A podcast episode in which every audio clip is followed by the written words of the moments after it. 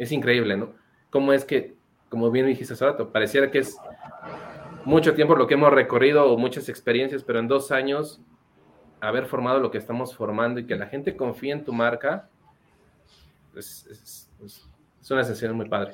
E, esta sensación o esta característica de ser emprendedor y de pronto ver que pasa pandemia, cierran empresas, eh, nuestro volumen se va para abajo porque en ese entonces estábamos muy recargados con las empresas por la frecuencia. Dices, madres, ¿ahora qué haces? ¿Qué, qué, qué, qué te toca hacer? Porque, pues, si tú no vendes, inmediatamente no vas a lograr pagar la quincena que viene, ¿no? Entonces, dejaron de pagarnos, ¿no? Entonces, tuvimos como cualquiera, ¿no? Pasó la pandemia, todo el mundo sufrimos económicamente y demás. Entonces, tuvimos la fortuna de poder atinarle, no diría atinarle, pero pues, una buena palabra, para al cambio que hicimos. A, los cambios que hicimos, porque no fue el primero, tuvimos que hacer tres, cuatro cambios en los primeros 15, 30 días de la pandemia para sacar el barco a flote.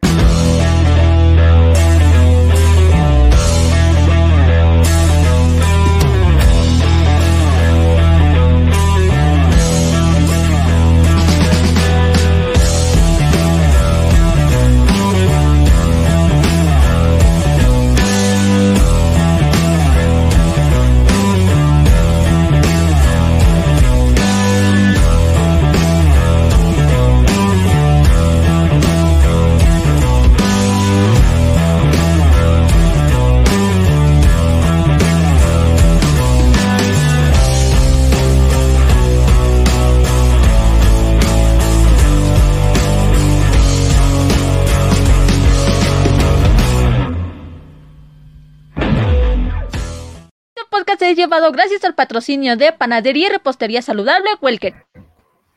Hola, ¿cómo están? Buenas noches, bienvenidos al podcast de Godín a líder en la industria. Soy Ricardo Granados. Hoy me encuentro con Alberto Alejandre y Roberto Castillo, que son eh, CEO y COO de Movit. ¿Cómo están? Hola, ¿qué tal? Buenas noches, estado bien, gracias. Vale, pues muchas gracias por aceptar la invitación. Eh, iniciamos. Eh, la primera vez que tenemos a dos invitados en el podcast, qué bueno y estamos eh, emocionados por poder compartir con ustedes dos. Cuando hago esta pregunta, la hago individual, yo creo que voy a tratar de, de hacérsela uno y lo que me quiera contestar el otro. Eh, Alberto, ¿cómo te definirías? ¿Quién es Alberto Alejandre? Uy, esas son de las más fuertes, ¿no? Eh, creo que tiene mucho que ver con la personalidad, defino mucho mi persona como, como alguien eh, resiliente. Creo que a lo largo de, mi carrera, de la vida personal, eh, intenté formarme o irme por un camino donde yo creyera que las cosas eran las correctas. Entonces formé un poco mi, mi, molde a, a, a eso, ¿no? De no ser conformista, ser un poco más luchador, buscar sobresalir sobre los demás, ser muy competitivo. Creo que eso es como una parte muy importante que también te ayuda en muchas cosas mientras lo tengas en la línea delgadita que está por ahí, ¿no? Vale. Roberto, ¿cómo te definirías? Eh, pues me defino como, yo creo que, que, una etapa que estoy cruzando ahorita y que a mí me encanta es ser padre de familia. Padre de familia, eh, Creo que es lo que más ahorita me, apasiona, me, llena. Y bueno, justamente, pues ser emprendedor, emprendedor y no solamente, pues en cuanto a sentidos, ¿no? Yo creo que, digo, a cuanto empresarial, si lo queremos ver de esa manera, sino emprender nuevas aventuras, nuevas ideas, nuevos conceptos, que es una etapa muy padre, que la que estamos cruzando ahorita, y creo que en conjunto Alejandro y yo, y es quizás el momento en el que estaríamos definidos en, actualmente. ¿Por qué trabajar con Alberto? es una, creo que es una pregunta bastante común que nos hacemos. Ah, entre él y yo. no, eh, ya tenemos por ahí unos años de conocernos. Eh, hace como tres, cuatro años, si mal no recuerdo, ya, ya tengo otra. Con el COVID, uno creo que pierde la temporalidad o el sentido del tiempo. Pero bueno, cuando lo conocí, pues hubo ese, ese match, esa buena química ese entendimiento, ese intercambio de ideas y bueno, una cosa llevó a la otra y actualmente estamos con este emprendimiento desde el 2019, esta idea trabajándola y es alguien que me inspiró mucha, mucha confianza, mucho entendimiento y claramente creo que recibió muy bien eh, lo que yo tenía que ofrecer hacia él en cuanto a ideas, hacia conceptos, y él lo supo moldear pues, de una manera muy, muy padre. Tiene muy poco tiempo, dice 2019, llevamos eh, poquitos años, dos, tres años. Alberto, ¿cómo, cómo lograron ya, ya eh, salir en Shark Tank, ya que su nombre aparezca, ya tener página? ¿Fue tan rápido? Eh, ¿Cómo crees que, que, lo lograron? No, no fue nada rápido. Este, creo que, creo que la, lograrlo tiene que ver mucho con el, lo que la confianza que teníamos sobre el proyecto. Creíamos que era algo funcional y que teníamos, teníamos mucha fe en que, era, en que era importante y que tenía futuro. Entonces decidimos dejar eh, lo que estábamos haciendo en ese momento para dedicarnos de lleno a ello y eso le dio, pues sí, cierta agilidad. En, en seis meses tuvimos un MVP que lanzar y empezamos a operar a partir de que empezamos a formular la idea de ahí a todo el recorrido creo que es, es resultado simplemente de la, de la, fe que le tenemos, la prueba que nos dio de tracción y, y claramente las ganas de pues, esa competencia o, es, o ver, no sé cómo traducirlo muy bien, pero creo que tiene mucho que ver con, con, el entorno en el que nos vemos y obviamente la revolución digital que existió, pandemia y todo esto que, que se atraviesa, pues nos impulsó a, que era el momento de seguir con ello, que no podíamos quitar el pie del acelerador y en sí seguir hacia adelante con el mismo y pues eso es lo que nos ha llevado a, en este corto tiempo pues llegar a lo que hoy tenemos. Mencionaste, empezamos a hacer, ¿qué crees? Más bien, ¿por qué hacen lo que hacen? Porque tienen, tienen trabajos y dedicarse a esto al 100%, eh, ¿por qué? Uy, eh, creo que ambos coincidimos en que tenemos mucha, quizá, quizá suena muy complicado para mucha gente dejar el trabajo porque precisamente quitas la estabilidad, ¿no? Roberto y yo somos padres de familia, entonces este, tenemos eh, pues, hijos, ¿no? Al final, em, con base a toda esta benchmark donde tú ves que tienes responsabilidades y es como todo lo contrario y vas caminando a esa, a esa ruta, creo que tiene que ver un poco más con el tema personal, lo decía Roberto al principio, es un tema de, de que cree, de hacer cosas independientes, quizá esta parte de ser emprendedor también es un sentimiento de ser independiente y poder tomar decisiones más fuertes. Eh, sentirte importante, ver que lo que haces tiene un impacto fuerte, que tus, lo que normalmente en un, en un corporativo, salvo que tengas un puesto muy alto y a lo mejor es en una startup, que fue lo que nos pasó a nosotros, eh, pues vimos que nuestro nuestra forma de trabajar y lo que hacíamos tenía un impacto aún, en, en, una organización grande. Entonces, y vimos que no era tan complicado como quizá pudiera parecer crear una empresa, ¿no? O lo veíamos así. Entonces, en función a eso fue que creo que decidimos tomar ese paso, pese a que no estábamos todavía conscientes de todo lo que conllevaba, que esa es una realidad.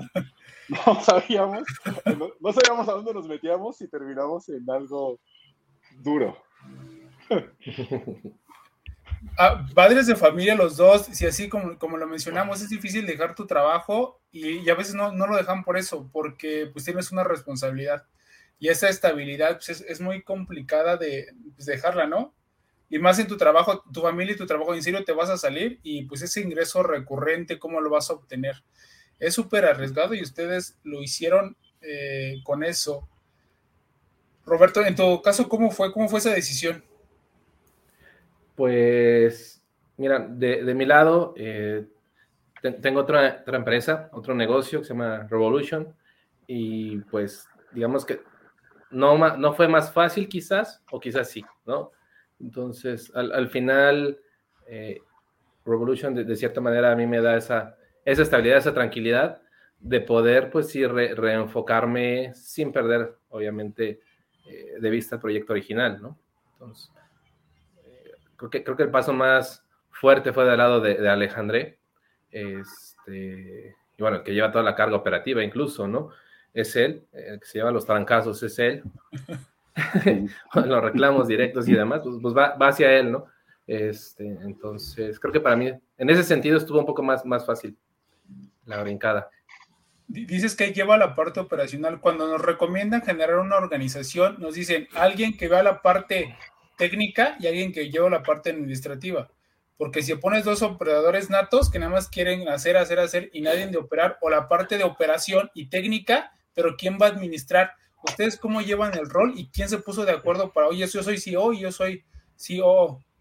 Pues mira, eh, pues de hecho creo que esa es la gran eh, clave, creo yo, o lo que nos ha funcionado demasiado, ¿no? El hecho de habernos complementado de esa manera, digo, yo traigo mucho background tecnológico, este, pero tal cual, bueno, las tripas de, del proyecto pues, la, desarrolló pues, pues eh, David y, Ángel y Felipe, que son pues igual compañeros de, Revolution en su momento. Eh, bueno, yo además de maneras, por, por encimita supervisando. Y bueno, como nos decidimos organizar, eh, Alejandra y yo, bueno, pues toda la parte, como bien dices, administrativa, contable, finanzas y, demás, pues la llevo yo, que al final no requieren estar tan clavado en el día a día en su momento. Y Alejandra, bueno, pues él sí, full ahí con, los guamazos. Este, operando eh, y creo, que eso es lo que nos ha funcionado mucho.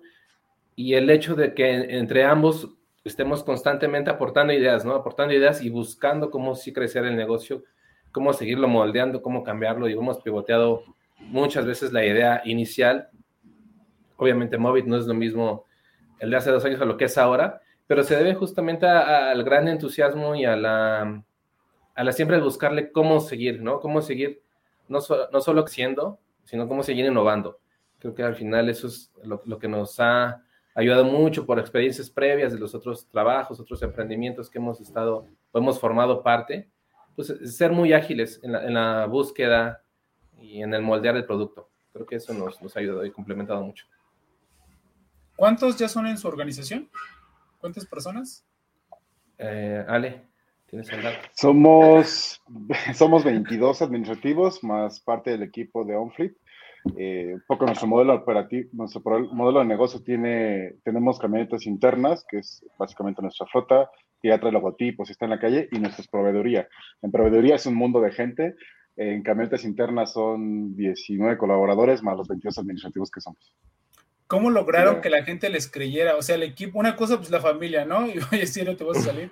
Ya que tiene la idea marchando, ¿cómo logran que un equipo sin, o sea, se, se interesara en Movit? ¿Cómo fueron las primeras contrataciones? ¿Cómo los convencieron? ¿Cómo los, diciendo que es una startup y es, es complicado? ¿Cómo lo hicieron? ¿Cómo lo lograron, Alberto? Pues creo que... Claro. Bueno, dale, dale. Sí, creo que empezamos como por, nos, nos, dividimos las tareas o las áreas y empezamos como a reclutar a nuestra gente. Entonces, eh, Roberto se apalancó de, de, justamente de Revolution, comentó hace un momento, ¿no? Con un par de, con tres de los, de, de tres personas del equipo y creo que fue un poco más sencilla la transición de comentarles un poco del, proyecto, les gustó y creo que fue mucho más práctico. De mi lado fue traerme, me ayudó mi papá al principio, en ese entonces mi papá fue fundamental al inicio porque nos ayudó con, el, con la parte de reclutar a, proveedores y pues, iniciar, ¿no? Desde cero. Después trajimos este, en los primeros meses a un par de conocidos que más como buen inversionista, creían en el emprendedor y en la idea les, les, sonaba, ¿no? Entonces, creían en nosotros, teníamos ya años de conocernos y, y pues obviamente al principio nosotros era, y a la fecha, ¿no? De vez en cuando nos ha tocado seguir eh, siempre apostando porque ustedes tengan sus quincenas, sus salarios fijos, sin, sin ninguna reducción, sin ningún corte, nada, eh, seguro, ¿no? Y eso creo que eso es eh, parte importante, ¿no? Mucha de la gente, pues aparte de tener el,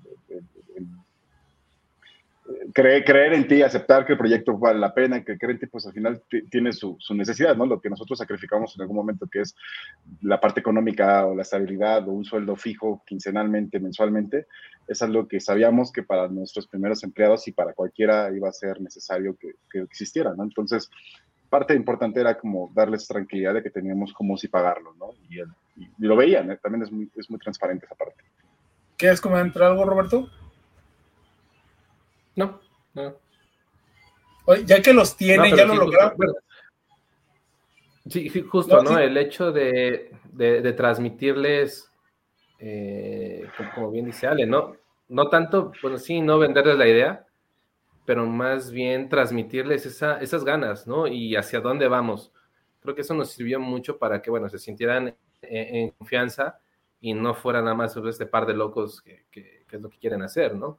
Eh, creo que justamente, creo que darles e, el enfoque correcto, el transmitir la historia adecuada, que vean que el proyecto va hacia como tú también lo ves, ¿no? De una manera ambiciosa, pero creo que con paso seguro, es lo que nos ayudó mucho a que, las primeras personas confiaran en nosotros, este, porque claramente no traíamos, eh, no traemos un, fondo por detrás que pues nos permita pues, ahí charolear, ¿no? De mira, pues traigo todo este bar y pues vamos, montate, ¿no? Creo que, que, eso es muy distinto, ¿no? Cuando emprendes sin, sin, un fondo por detrás, pues al final es transmitir esa confianza, esa seguridad y pues nada, o sea, digo, nos ha pasado como empleados que incluso, eh, bueno, colaboradores que están ahorita con nosotros, que incluso pues llegan con, el entusiasmo, ¿no? Y buscándonos, oye, quiero ser parte de móvil, me encantaría ser parte de móvil, dame chance y eso es muy padre, ¿no? Que, que, recibas ese feedback de que ya directamente te busquen para formar parte de, ¿no? Eso nos, nos encanta. ¿Y qué es lo que les gusta ver en la entrevista de trabajo? Uy, a mí me gusta ver que ya conozcan, que hayan investigado de la empresa. o sea, yo creo que, yo creo que la primera pregunta que hago es, oye, ¿y qué hace Movit entonces? ¿No? Entonces creo que yo, yo, creo que eso es como importante porque creo que al final parte de lo que dice Roberto, la gente está aquí y entra y en cualquier lugar, ¿no? Debe, debe entender el negocio y debe sentirse identificados con ellos para que realmente es una persona que aporte al mismo, ¿no? Y donde trabajé yo me identificaba, me gustaba y, y al menos me, me, reflejaba ahí, ¿no? Decía, puta, cuando yo fui a mis entrevistas, yo, yo les hablaba de, de, de, yo qué haría aquí, qué me gustaría ver aquí, y mi experiencia, cómo la podría aplicar en este negocio. Entonces, me gustaba ver que tuvieran conocimiento, quizá no de las mudanzas, porque pues no es algo que, existiera, pero, eh, pero sí al menos que hayan investigado, que tengan las ganas y que fueran más propositivos. Creo que eso es como fundamental, sobre todo la, la, confianza ¿no? de, en sí mismos, creo que es muy, muy importante. Mencionaste ahorita, Roberto, es que la visión a dónde los queremos llevar y con ese, con ese trabajo que, que ven de ustedes, porque si los están viendo que están trabajando, que están al día, que están innovando, que están haciendo cosas nuevas, el equipo se la cree y quiere seguir con ustedes. ¿Cómo los han desarrollado? Ya, ya, ya compraron la idea, ya están adentro, ya les gustó la entrevista, ya están trabajando con ustedes. ¿Cómo los están llevando hacia dónde va a llevar Móvil? Creo que mm, parte importantísima es el tema de, de la comunicación, ¿no? El transmitir constantemente bueno, un poquito redundante, ¿no? Hacia dónde vamos, e, el hecho de formarlos, capacitarlos, entonces, bueno, somos, somos tan nuevos, entre comillas, que pues no existe un plan de capacitación per se, creo yo, ¿no? Al final es un tanto entre el día a día, eh, creo que una forma ahí en la parte operativa, que es donde está el equipo más, más ágil, por decirlo así, más, estoy buscando la palabra que, que que, requiere mucho más comunicación constante, por ejemplo, con el cliente eh, o el intercambio de comunicación con, los proveedores. Bueno, al final, al final es área de, Ale, digo, entre que van aprendiendo en el día a día, obviamente sí van con su previa eh, capacitación, pero creo que esas mismas ganas y el hecho de que se empapen tanto en el día a día, una vez que entran, creo que es aventarlos tanto al ruedo, creo que es al final lo que nos ha funcionado, ¿no? Que, que vayan viviendo o experimentando cómo es, pues tal cual, ¿no? Eh, ya, ya la mera operación creo que nos ha llevado justamente a transmitir de, bueno, pues aquí, aquí hay de dónde, ¿no? ¿Qué tipo de, líder te consideras, Alberto? Porque tú mencionas, estás en la operación, estás con la gente. ¿Cómo crees que ellos te vean? Mm, depende. yo, creo, que creo que eh, yo soy una persona muy dura. Eh, sí soy de los que te, eh, trabajo con ellos en el día a día esto, pero o sea, yo estoy metido al 100% en la operación, realmente en cualquier nivel, en cualquier momento y, todo el tiempo, ¿no? Creo que eso es como mi día a día y semana 24/7. Eso, un poco lo que comentaba Roberto, al final ven que está uno involucrado y, y entienden el liderazgo y entienden que es la persona que les va a resolver. Eso me gusta mucho. Sé que a veces es, es, es a, veces, a, veces, es abrumador, el equipo ya es grande, como cuando éramos 3, 4 y, y, pues los volteaba a ver y aparte ya ni estamos cerca, ¿no? También está el tema del, del remote. Pero en ese momento podía, lo, lo, tenía enfrente, al lado y le podía dar indicaciones muy sencillo, me preguntaban, resolvía dudas, ahora es como 50 chats, 500 llamadas al día, entonces eh, creo que sí me ven como un líder, lo percibo, creo que es a veces un poco complicada la, la gestión a distancia, sin embargo, el estar disponible para ellos e intentarles dar eh, siempre una respuesta da una seguridad, ¿no? Obviamente pues tiene su, desventaja de que está al principio, cuando tienes muchos miedos y tienes muchas dudas, pues estás constantemente consultando, preguntando, y es mejor que preguntes a que te vayas como hilo de media y no pues tengas un error, ¿no? A lo mejor eso es como mucho lo que pasa. Ahora nuestro negocio tiene un impacto fuerte, tienes tus decisiones que tomas impactan al usuario directo, impactan al proveedor, impactan el costo, dinero. Son decisiones muy pesadas que esa es la razón por la cual sigo involucrado en el 100% de la operación, derivado a que sigue siendo algo que tiene un impacto muy fuerte y mientras mantengamos mucha mano humana, mucha, mucho toma de decisión racional y automatizada, puede que siga siendo un, una necesidad, más bien seguirá siendo necesario, ¿no? Sin embargo, creo que estamos en ese punto donde intentamos delegar. Entonces, creo que juego mucho con la confianza de la gente. Hoy he podido hacer lo que durante muchos años no pude, que fue descansar un día, ¿no? Por ejemplo. O si me enfermaba, pues me podía desconectar porque ya no podía. Me dio COVID hace unos meses y pues no había de otra, o, se resolvía o se resolvía. Entonces, eh, he podido ya con el tiempo y, pues ya habiendo ah, eh, desarrollado ciertas habilidades, experiencia ellos dentro de la empresa, he podido delegar y eso creo que a, los diferentes niveles también les da seguridad de que también existe un plan carrera dentro, ¿no? Porque ya dices, ah, bueno, él ya se volvió supervisor, coordinador, y a raíz de qué, y entonces si hay oportunidad, sigo buscando acá, pero al final creo que hay muchas formas de verlo. Por ese lado, creo que, creo que hoy siempre he tenido antes equipos muy grandes y ya estaban estructurados en empresas con todo el dinero del mundo, si lo quieres ver así. Eso era mucho más sencillo llegar a ser puro management y de pronto a tener gerentes, estructuras y cosas por el estilo. Hoy no, hoy, hoy, hoy me ha tocado ir avanzando con el equipo y ir formando la estructura que poco a poco pues va a desarrollarse. Entonces eso pues cambió el tipo de liderazgo a alguien como más codo a codo que, que alguien que respetes nada más porque es tu, director, ¿no? Ah. En tu caso, Roberto, ¿no tienes eh, tema con, con, la gente que, que no te ve tanto como ve Alberto? porque ya sí está el día a día y lo ven y todo, y el, tema que es que no están, o sea, estás ahí a, a, un lado de ellos, ¿cómo crees que ellos te están viendo? Pues creo que la percepción es muy, creo que viene siendo muy cercana, digo, siempre hay comunicación entre todos los equipos y al final creo que cuando nos, se reduce que cuando nos conocemos, cuando los entrevistamos, como cuando los reclutamos, siempre vamos de la mano, ¿no? Alejandré y yo los entrevistamos, digo, al final a esas alturas eh, debe ser un, una, aprobación mutua, ¿no? O que estemos de acuerdo. Entonces creo que al final todo de mi existencia, si lo queremos ver así, y tenemos ahí un chat y demás, y estamos en constante comunicación. Yo creo que no me ven ajeno, al menos así me percibo. Este, más bien, yo no estoy metido al día a día en la operación, pero la comunicación existe, ¿no? Y el acercamiento y la disponibilidad está de nuestro lado o de mi lado, obviamente también del equipo que tengo yo administro de este lado, pues al final está, insisto, esta comunicación y la confianza, ¿no? El hecho de que sepan que estamos ahí para ellos, creo que, que, brinda mucha certeza y tranquilidad. Hablaron ahorita de sus orígenes, cómo fueron creciendo dos, tres personas a llegar a la flotilla que tienen y lo que han logrado. Hasta el momento, ¿de, de qué se sienten más orgullosos?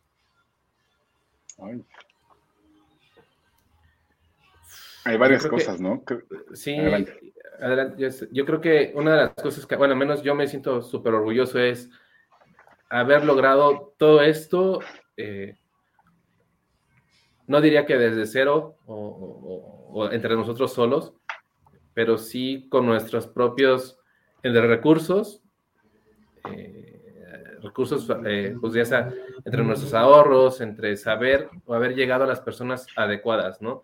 Hubo familia, obviamente, que, que nos echó la mano, como bien mencionó Alejandrés, su papá en su momento, que alguien nos prestó la anita por acá, que, mi hermano me prestó lana por allá. El hecho de haber, haber sabido tocar, creo que las puertas correctas, este, en su momento correcto, eh, a mí me deja mucha, pues ese, orgullo que mencionas, ¿no? Y que eso se haya canalizado y convertido en un impacto súper positivo a toda la gente que está confiando en la marca para poder hacer su mudanza, es, increíble, ¿no? Cómo es que, como bien dijiste hace rato, pareciera que es mucho tiempo lo que hemos recorrido o muchas experiencias, pero en dos años haber formado lo que estamos formando y que la gente confíe en tu marca, es, es, es una sensación muy padre. En tu caso, Alberto. Sí, coincido con Roberto y tengo un par de ideas más, creo que a lo largo de... Es, es eso más la pandemia, ¿sabes? Eh, por el contrario, nos... E, esa sensación o esta característica de ser emprendedor y de pronto ver que pasa pandemia, cierran empresas, eh, nuestro volumen se va para abajo porque en ese entonces estábamos muy recargados con las empresas por la frecuencia. Dices, madres, ¿ahora qué haces? ¿Qué, qué, qué, qué te toca hacer? Porque, pues, si tú no vendes, en, inmediatamente no vas a lograr pagar la quincena que viene, ¿no? Entonces, dejaron de pagarnos, ¿no? Entonces, tuvimos, como cualquiera, ¿no? Pasó la pandemia, todo el mundo sufrimos económicamente y demás. Entonces, tuvimos la fortuna de poder atinarle no diría tirarle, pero una buena palabra, para al cambio que hicimos. A, los cambios que hicimos, porque no fue el primero, tuvimos que hacer tres, cuatro cambios en los primeros 15, 30 días de la pandemia para sacar el barco a flote.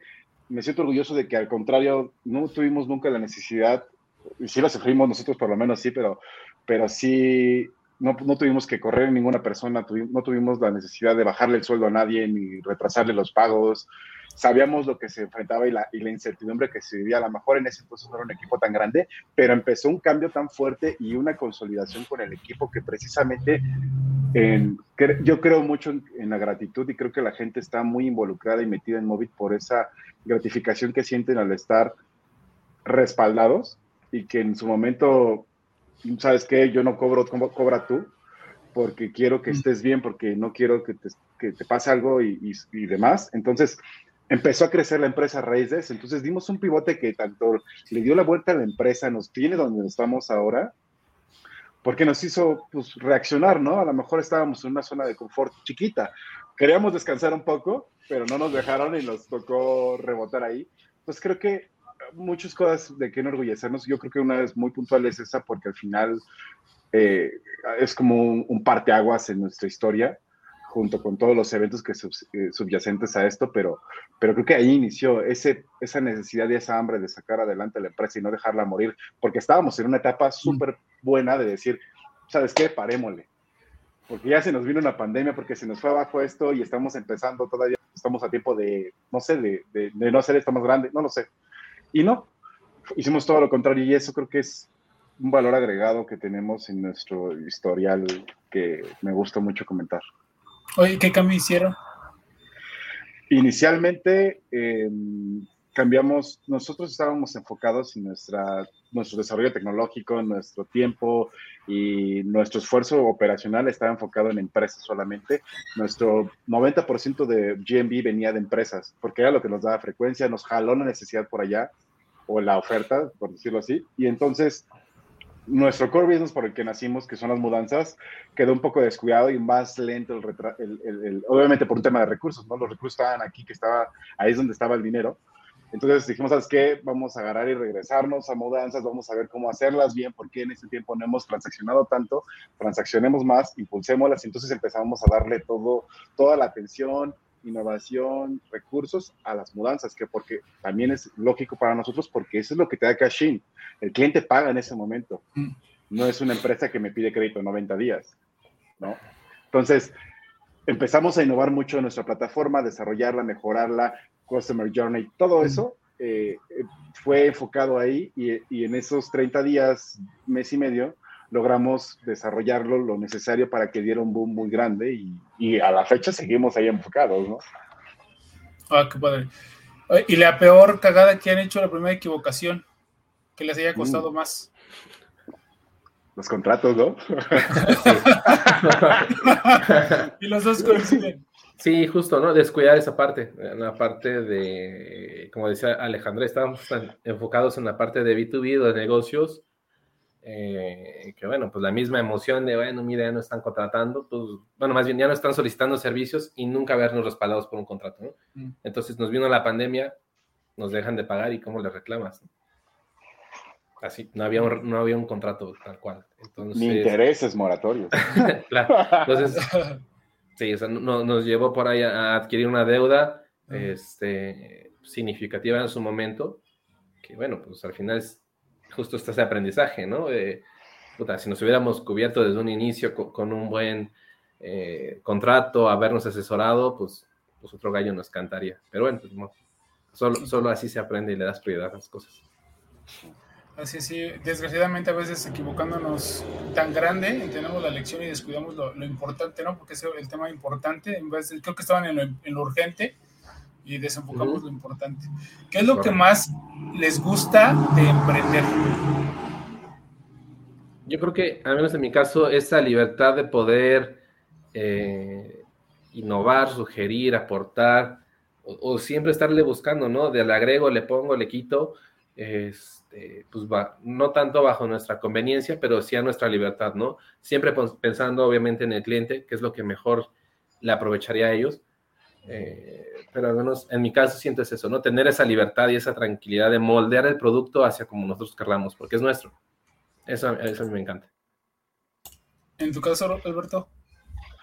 Eh, me gusta todo lo que tiene como por por concepto de libertad en cuanto a lo personal, quizá no aplica mucho al principio, pero es a donde va.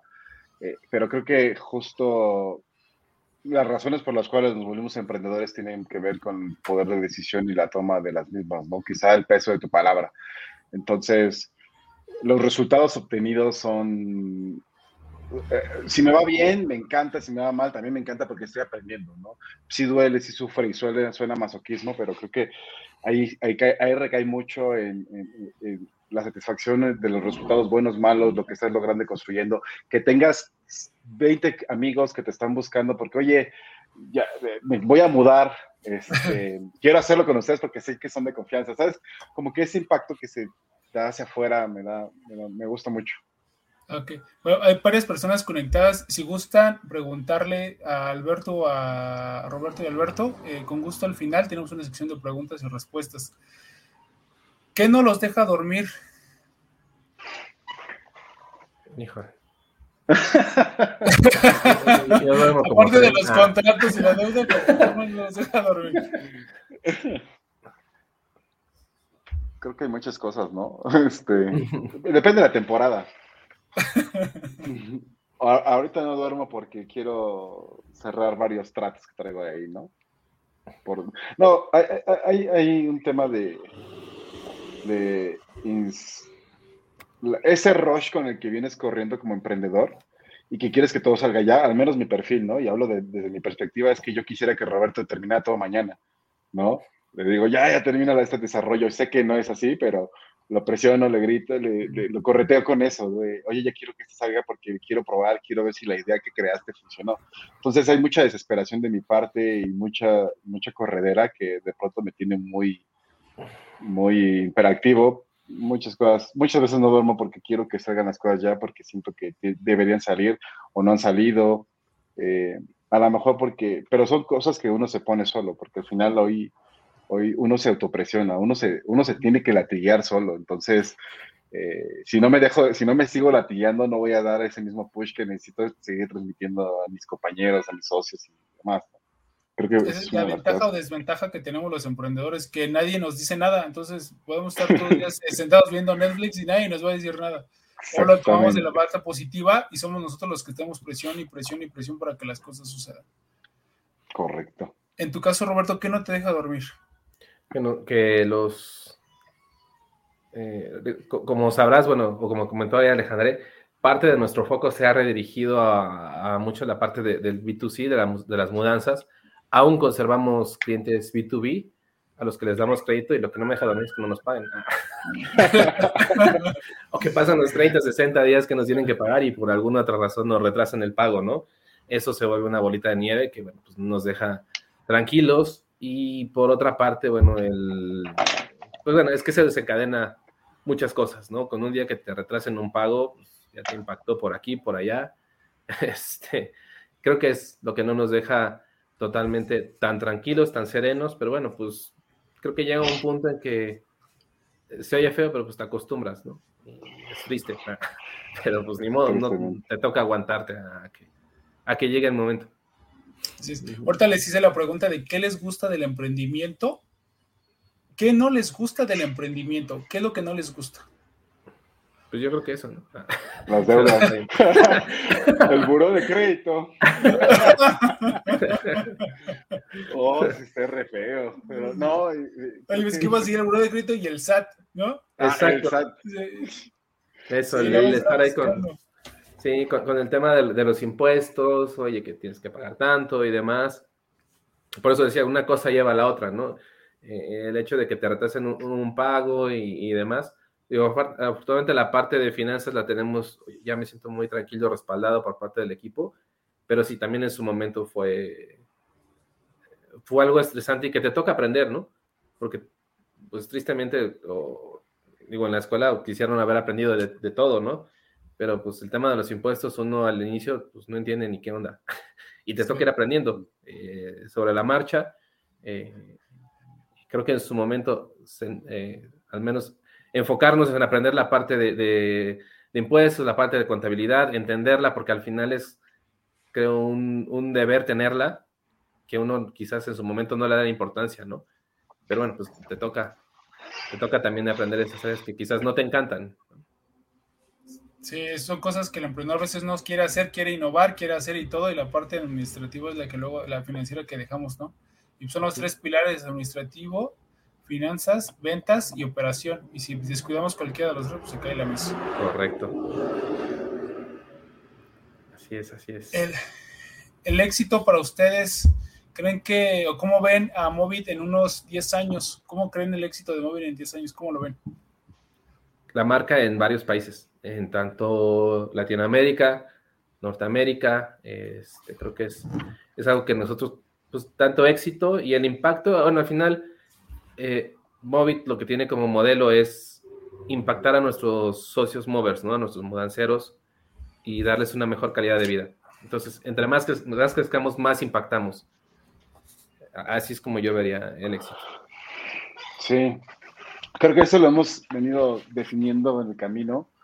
Eh, nos han preguntado muchas veces qué es el éxito y creo que llegamos a la misma conclusión para nosotros es que la empresa cumpla con lo que, con la, la razón por la que nació, que fue resolver o aportar a la parte social de los transportistas y solucionar a las personas con, realmente ser la solución que queremos para ellos en el momento de contratar una mudanza o un flete, ¿no? Esa tranquilidad, seguridad que, que predicamos todos los días, eh, el éxito es que el 100% de los clientes tienen eso, ¿no? Que, que, que, aquí en China, donde lo logremos poner y donde nos permita la vida llevar la empresa, es este, que cumpla esa función, que haga que más transportistas, más hombres camión, como les llamamos, como se llama, puedan tener puedan tener tranquilidad de que tienen trabajo seguro, que ya tienen una formalidad y también que acceden a, a, cosas diferentes porque pasan esta formalidad con gracias al SAT a, poder acceder a créditos, ¿no?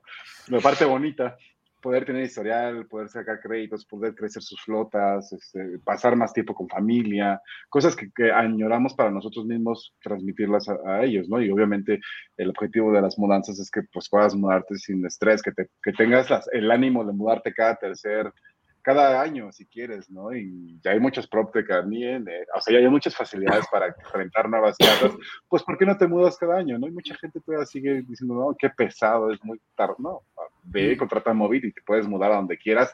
Si al año te, si hay pandemia, si cierran, si abren, entras y sales de la ciudad cada vez que quieras. O sea, esas cosas que, que como valores tenemos como empresa, pues que se cumplan y eso es lo que nos va a llevar a, eso es el éxito para nosotros y que claramente pues nos va a llevar al crecimiento natural, ¿no?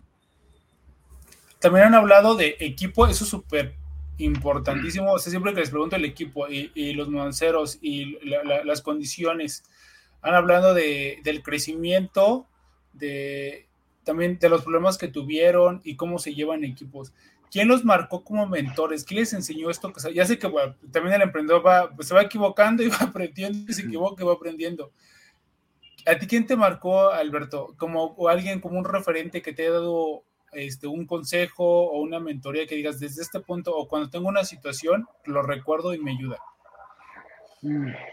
Uy, creo que puedo decir, hay muchas, Hay muchas personas, del, tanto lo profesional, o sea, me, hay mentores personales de paciencia y cosas por el estilo, de ánimo, mucho mi familia.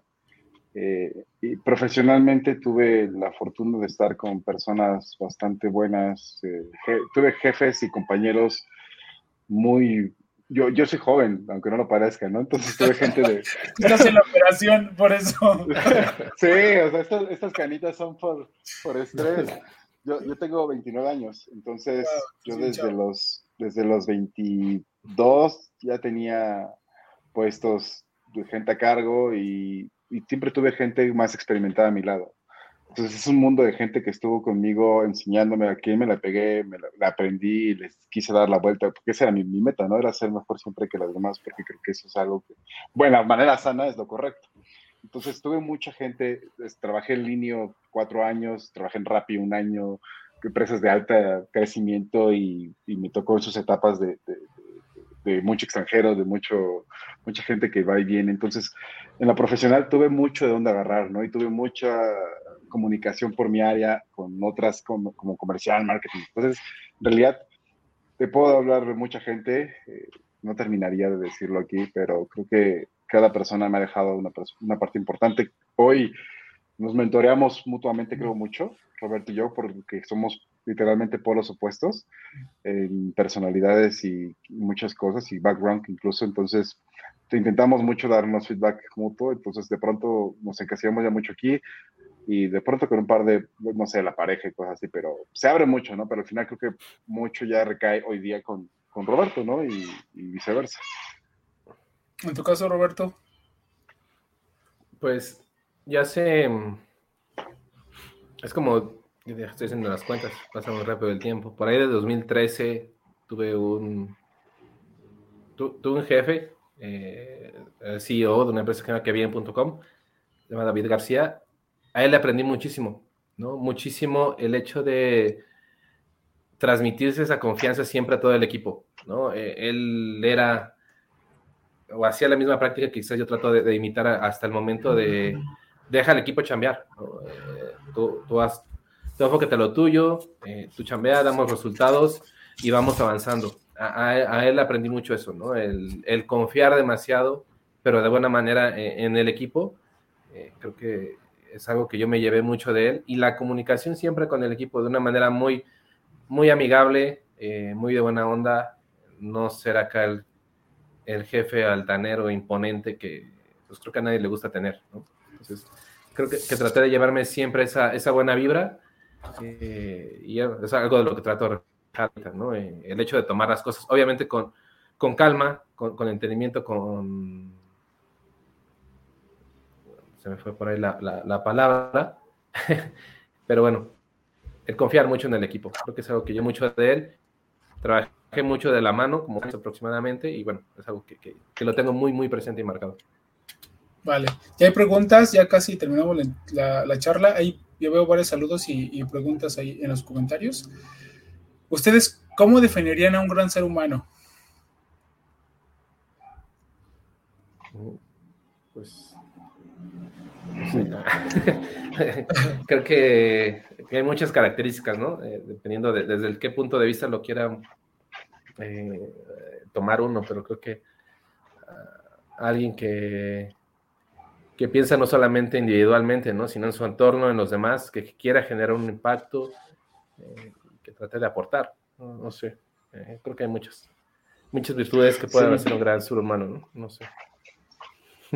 Sí, creo que ese es como, como el claro, ¿no? Que es una persona que entienda, que, que no vea hacia adentro solamente, sino también ve hacia afuera, que intente aportar a, a la humanidad, ¿no? Creo que eso es como la definición en mi cabeza de alguien que está buscando un bien común, por decirlo así, y sobre todo, pues ese bien común acompañado de, una, buena, una buena intención, ¿no? Esa, esa transparencia, honradez, creo que lo llamaría así, eso es, esa es la parte. A lo mejor la gente hay gente que tiene características muy fuertes, alguien muy pesado, alguien que a lo mejor puede hablar de diferentes formas, pero por detrás está esa misma esencia de, de, de que está haciendo por este mismo objetivo, ¿no? Este, este bien común.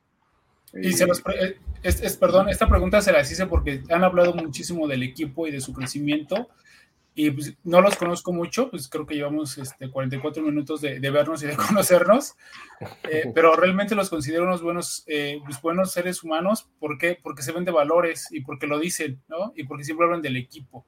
¿Cómo estos valores que tienen ustedes, una cosa es la tipo de operación de, ah, sube, mueve, cargas el programa, pero la parte de los valores, ¿cómo ustedes la transmiten al equipo? ¿Cómo lo, cómo lo hagan?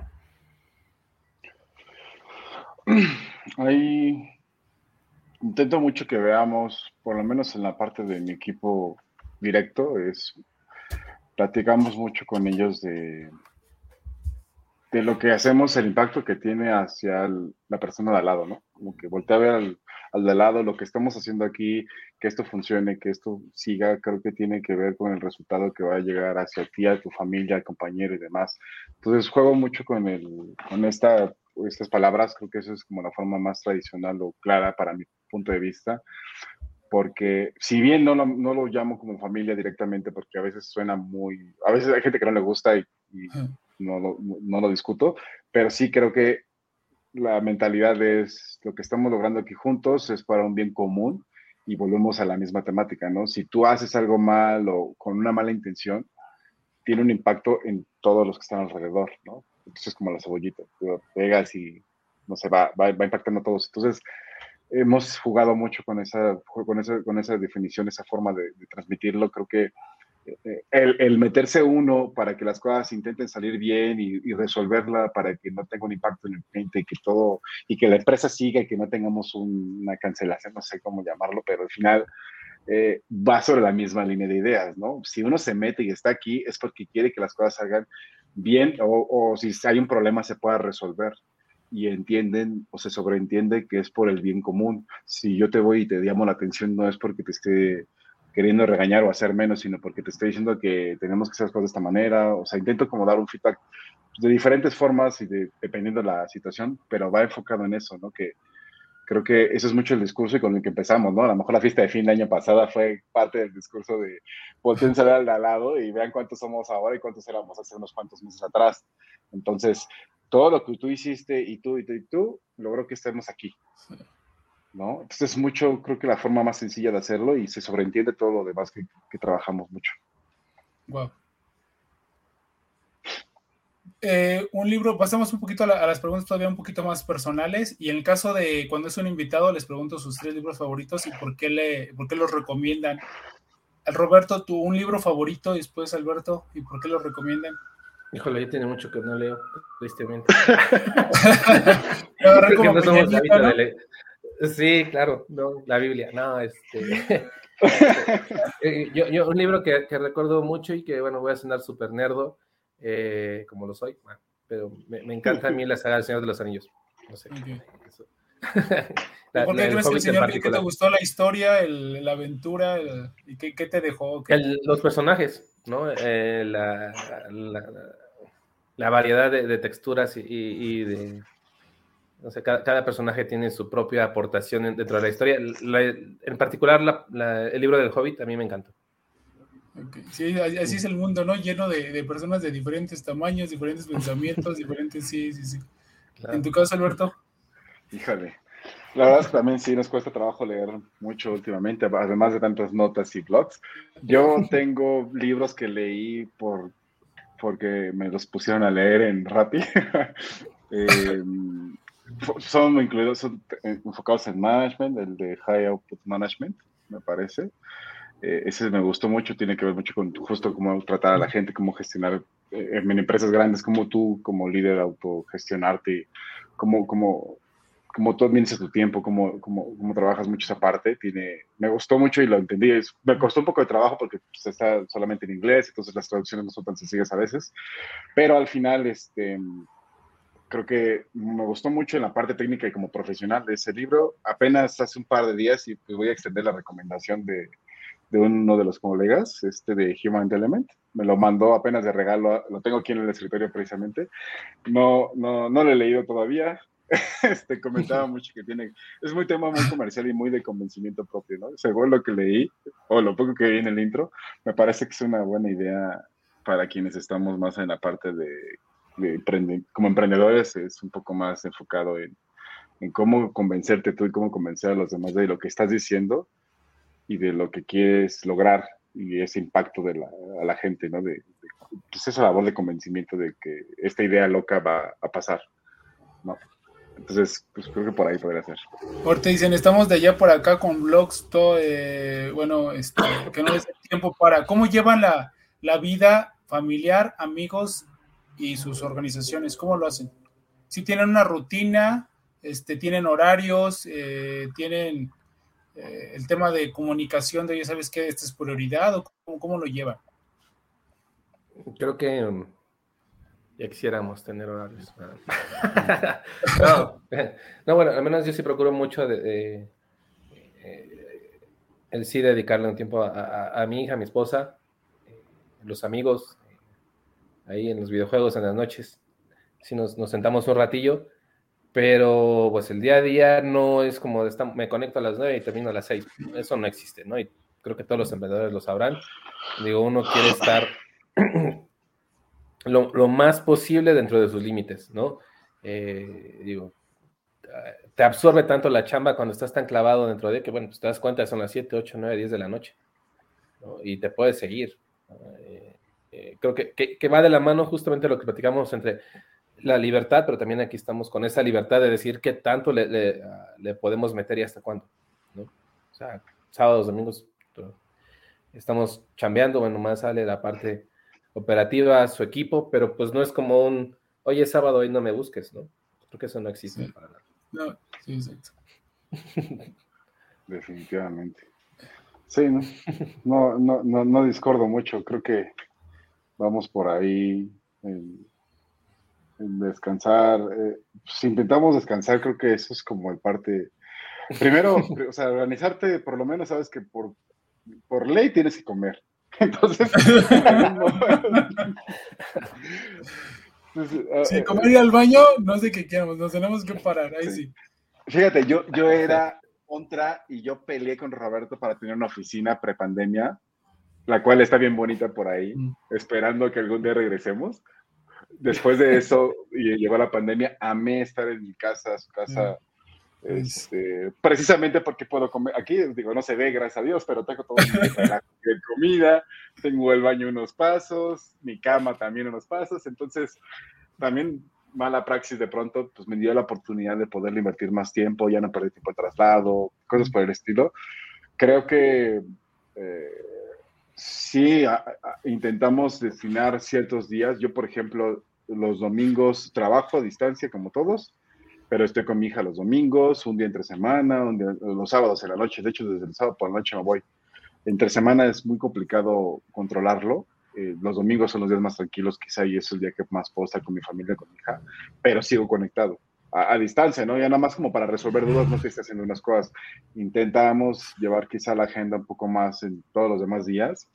Eh, quizá, quizá lo resumiría en que de lunes a sábado llevas las cosas que tienes que tú ejecutar, que requieren que estés sentado y ejecutando, buscando, creando los reportes, lo demás. Y eh, me llevo para el domingo lo que es responsivo, ¿no? Lo, lo reactivo, me instan algo y demás, pues ya contesto, pero, pero sí intento por lo menos un día, al principio y casi todo el tiempo estuvimos más involucrados sin horarios, de verdad, era 3, 4 de la mañana y estábamos deployando y nos parábamos luego a las 6 y fue un rush porque aparte éramos menos y había un volumen considerable, entonces también tardamos tiempo en generar los recursos para poder tener un equipo que, al cual delegar. ¿no? Gracias a Dios tenemos mucha gente y los cuales quiero y adoro porque me quitan mucho trabajo, pero, pero creo que a medida de que va pasando el tiempo buscas esos espacios, al principio es muy complicado, pero sí, en algún momento por lo menos descansar unas seis horas, cinco es mínimo y ya con eso vas rindiendo vas haciéndote de hábitos diferentes, pero sabes que es un tiempo de inversión. O sea, eso es importante y lo sabemos y es donde jugamos todos. Es un tiempo que vamos a darnos un rush fuerte, pero porque en el futuro vamos a estar viendo Netflix todo el día. Okay. Pero, eh, pasemos a una sección, ya, ya casi terminamos la charla, más pasa una sección, una pregunta al final y ya veo una, una o dos preguntas ahí en los comentarios.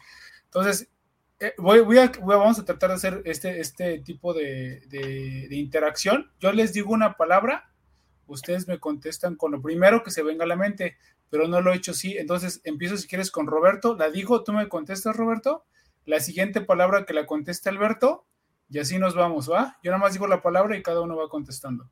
Lo primero que se venga a la mente, va. Empiezo con Roberto, y ya después la siguiente palabra, ya es Alberto y así nos vamos. Pero, ¿Respondo una palabra nomás? Una palabra nada más. Lo primero que se te venga a la mente y después vuelvo a decir otra palabra y Alberto contesta con lo primero y la tercera vas tú, ¿va?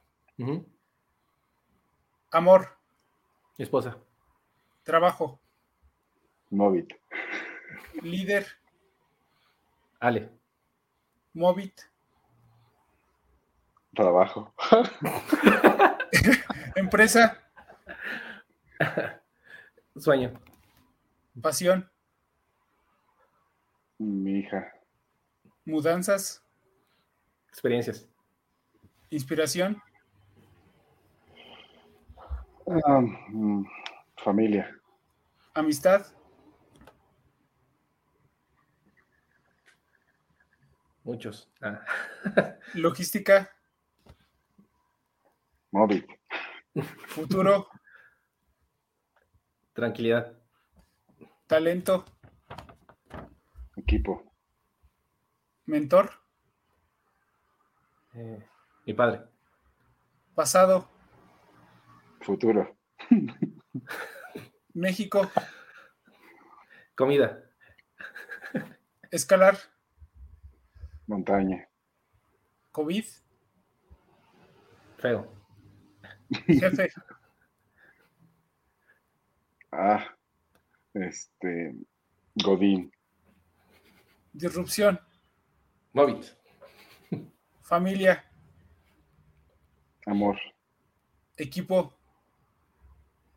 Base. Innovación. Pasión. Roberto Castillo. Um, eterno aprendiz. Ah. Alberto Alejandre. Mm. Ay, joder. No se vino nada este. es que pensé la tontería, pensé yo y este, presente. vale. Pues, eh, última pregunta, pues muchas gracias, buenas respuestas. Parecía que me estás jugando lotería o basta. ¿Verdad? ¿Qué consejo le daría a un universitario que va saliendo y va a emprender, en este, y va, eh, bueno, que va saliendo de la universidad? Otro que entra en una organización y quiere escalar dentro de la organización. Y el tercero, un emprendedor novato que tiene una idea, que tiene un poquito de recursos y que se va a lanzar. Yo, yo contesto, la primera, eh, el consejo que yo daría que justamente va muy amarrado a, a, a lo que comentamos, como la parte de, de, los errores y la parte que nos arrepentimos quizás haber descuidado en su momento es no dejar de lado nunca, nunca la parte legal, la parte financiera, la parte contable. Nunca, nunca dejarla de lado. Ok. Eso. Uh -huh. Alguien que quería escalar, ¿no? Escalar dentro de una organización. Y el último, ¿qué consejo le daría a un emprendedor? Uy, alguien que quiera escalar dentro de la organización, creo que como consejo lo principal sería entender si estás en el lugar y haces lo que quieres realmente, porque creo que eso es lo correcto. Son, son los motivadores principales para poder generar lo que te hace escalar, ¿no? Un buen trabajo, resultados y demás. Entonces creo que le pediría que analice eso y si esa es la respuesta correcta, ya analizo que ese es el lugar, entonces que se enfoque en buscar cómo agregar valor realmente a la empresa. Ok. ¿Ya un emprendedor? Ahí, bueno, que me complemente Ale, eh, creo que es el consejo que yo daría es apalancarse de, de un muy buen equipo, ¿no? No, no hacerlo solo. Eh, creo que siempre va a ser necesario tener a alguien que sepa hacer cosas que salen de tu capacidad. ¿no? Ese es, Sí, creo que hay algo importantísimo que nos dicen a todos y es muy real, es este probar el producto, ¿no? Creo que tener ese producto. O sea, creo, mm. que, creo que tienes que hacerlo en diferentes etapas. Entonces, eh, no puedes enfocarte en crear un producto final, sino irte por un MVP, probarlo. Si funciona y tiene tracción o ves un poco de tracción, vas mejorando y así poco a poco tiene que ser como en pequeñas dosis para que no inviertas mucho en algo que no sabes que, que es lo correcto. Al final el cliente es quien nos va a dictar si es un producto correcto o no. Entonces, es un error que se da mucho ahorita, como en el ejemplo del que tiene el recurso, como en el que va a salir ahorita de la universidad apenas, este, al final sí es muy importante esta parte de dosificar cómo vas invirtiendo tus recursos y qué producto vas sacando, ¿no? esa prueba, ese product market fit que, que, debes sacar. Exacto. No porque te, te, guste a ti o tú creas que va a ser bueno, ya ya todo el mundo le va a gustar. sí, hay que validar. Sí, todo en el Excel y en, la hoja cabe y, se ve bien bonito. Pero hasta que hacemos el match con el cliente, ahí es. Bueno, eh, saludos hay de, Omar Bracamontes, de César Esbiel, Alejandro Rosate, no sé si los conocen. Eh, Macbeth, un par de excelentes emprendedores, felicidades. Sofía Nava pregunta, ¿cuáles son las principales características y beneficios de su servicio? Pregunta para Movit puedes cotizar en menos de dos minutos. Eh, al final ese es nuestro diferenciador más grande, ¿no? Normalmente una mudanza tú tienes que ir cotizando, llamar por teléfono, mañana, pasado mañana te digo cuánto te va a costar. En Movit en dos minutos lo tienes. El respaldo del equipo por detrás en todo momento y el hecho, bueno, y súper cómodo para nuestros usuarios que pueden pagar hasta seis meses sin intereses. Eso está padrísimo. Eh, bueno, Juan pregunta que, bueno, comentó por ley, tienes que comer, este, yo creo que cuando hablamos de, que teníamos que comer o ir al baño. Eh, Luis eh, Eduardo, mejor cruzados cuando estábamos en la interacción de las palabras. Ah, está buena esta pregunta de Luis Eduardo Sánchez. ¿Cómo ser alguien exitoso y poder seguir siendo humano y sencillo? Y la segunda es, ¿a qué creen que se deba que la mayoría de la gente no puede hacer eso? Ándale. O sea, ya les dijeron exitosos y les están preguntando cómo lo están logrando. Entonces, qué buena pregunta. La primera era cómo, cómo ser exitoso sin perder los pies del piso. Así es. Es que justo ahí regresa un poco, no sé el timing de la pregunta, pero regresa a la definición de exitoso, ¿no? Un poco a, a que cada quien define qué es ser exitoso. Exitoso no es ser millonario, es exitoso es estar logrando lo que te propusiste en los, en la parte humana de, un bien común, que creo que esa es la razón por la cual nació Movit. Eh, cómo ser, cómo, creo que al final tienes que definir tu propio, con tu propio, hacer tu propia definición de éxito. Mm. ¿Qué, te va a hacer a ti exitoso en la vida? Si para ti es ser millonario, pues bueno, eso va a ser, ¿no? Entonces, el, ¿cómo, no, cómo no perder la parte humana creo que tiene que ver mucho con el proceso que llevas, en el, el proceso por el que cruzas durante ese éxito. Hay mucha gente que eh, recibe un éxito por herencia, un, recibe un éxito por, por la nada, o no sé, lo roban, ¿no? Esos de triunfos robados. Creo que esas cosas son, a lo mejor sonarán raras, pero creo que es real, ¿no? Si tú no viviste ese camino, o no lo comprendes, o no respetas el mismo camino, es difícil que pierdas los pies, es difícil que no pierdas los pies, porque al final no, no entiendes lo que hay por detrás y lo que costó tenerlo. Entonces, vivir toda esa experiencia te hace sentir a flor de piel lo que, lo que viviste para llegarlo a tener. Entonces, eso es lo que te ata mucho al piso, en mi opinión. Ok, eh, eh, también comenta Sofía, están súper geniales sus diseños de la página. Saludos y felicidades a ambos por lograr su emprendimiento. Pues gracias, Sofía, por escucharnos. Eh, ¿Dónde ahora sí nos platican? Eh, otra vez un resumen pequeño que es Movit, sus redes sociales y cómo nos pueden contactar, por favor. Claro, Movit es una plataforma online para poder cotizar en tiempo real un servicio de mudanza y contratarlo al momento, siempre y cuando, bueno, siempre basado en las necesidades de, tu mudanza. Ok, ¿y cómo los contactamos? Eh, arroba MovitMX, en nuestras redes sociales eh, y por ahí en la página está el WhatsApp de, la empresa. Si quieren cotizar incluso por WhatsApp, está el equipo ahí en todo momento listo para, para atenderlos. Está también el call center, están los chats. O sea, nosotros damos asistencia en tiempo real a la gente para que resuelvan dudas. Em, sí, esos serían los canales. O sea, canales por todos lados nos buscas. Vale, pues ¿cómo se sintieron y si quieren agregar algo más? Pues yo, yo muy cómodo muy, muy muy, muy, contento de acompañar. Y pues nada, eso, eh, cuando requiera una mudanza, estamos. Pues nada. Agradecidos y tranquilos. La verdad estuvo muy, muy cómodo, muy, muy buen formato.